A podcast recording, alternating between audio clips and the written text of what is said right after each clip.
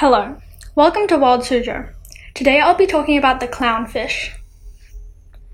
Clownfish can be found in oceans around the world, such as the Pacific, Indian, and Indo Pacific. Their habitat is warmer waters that have coral reefs, and specifically anemones for them to live in. Clownfish live in groups called schools. Clownfish eat algae, plankton, worms, and other small crustaceans. These fish's predators are fish, sharks, eels, and humans who capture them. They protect themselves by staying in anemones that can sting other animals that touch them. But clownfish have a mucus coating their skin that protects them from getting stung.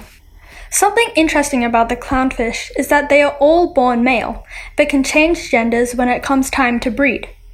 They live for around 6 to 10 years. They are orange with white stripes that may be used to warn predators that the anemone they are in is poisonous. For Wild Suzhou, I'm Palm Tree, and thank you for listening.